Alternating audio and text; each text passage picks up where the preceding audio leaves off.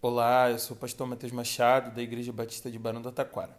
E esse é o Chá Comigo, o nosso podcast da nova geração, onde a gente compartilha devocionais diárias todos os dias, às 11 horas da manhã.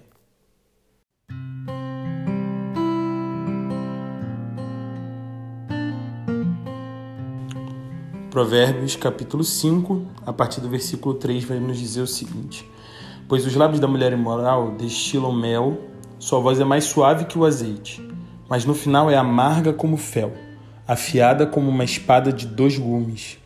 Os seus pés descem para a morte, os seus passos conduzem diretamente para a sepultura. Ela nem percebe que anda por caminhos tortuosos e não enxerga a vereda da vida. Agora então, meu filho, ouça-me. Não se desvie das minhas palavras. Fique longe dessa mulher. Não se aproxime da porta da sua casa. O capítulo 5 traz a temática do amor e da fidelidade na relação.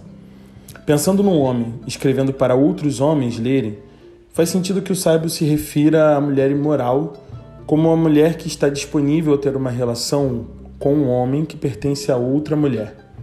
Sabemos que quem está num relacionamento é que precisa zelar por ele.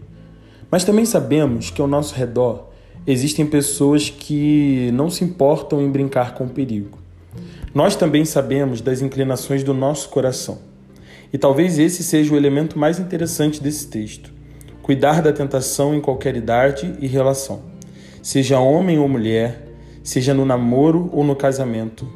De pronto, ninguém planeja estar junto para trair, bem como ninguém está junto para ver a pessoa amada estar livre para outras possíveis relações enquanto estão juntos. Isso é só confusão. Resistir às tentações e possíveis seduções, sejam elas com uma outra pessoa ou até mesmo a pornografia, está para além da fidelidade.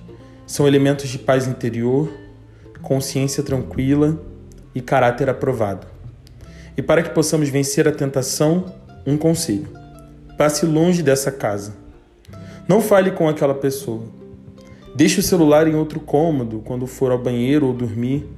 Procure zelar pela sua solitude e escolha o que você quer consumir quando estiver sozinha ou sozinho. Tentações só podem ser vencidas quando tiramos ela do nosso foco. Não é fácil. Todos temos os nossos desejos proibidos. Por isso mesmo devemos cuidar deles. Pois se nós não cuidarmos e não dominá-los, precisaremos encontrar alguém para chamar de moral e despejar as nossas culpas. A minha oração é que hoje eu e você tenhamos força para passar longe dessas casas das nossas tentações. Que Deus te abençoe. Até breve.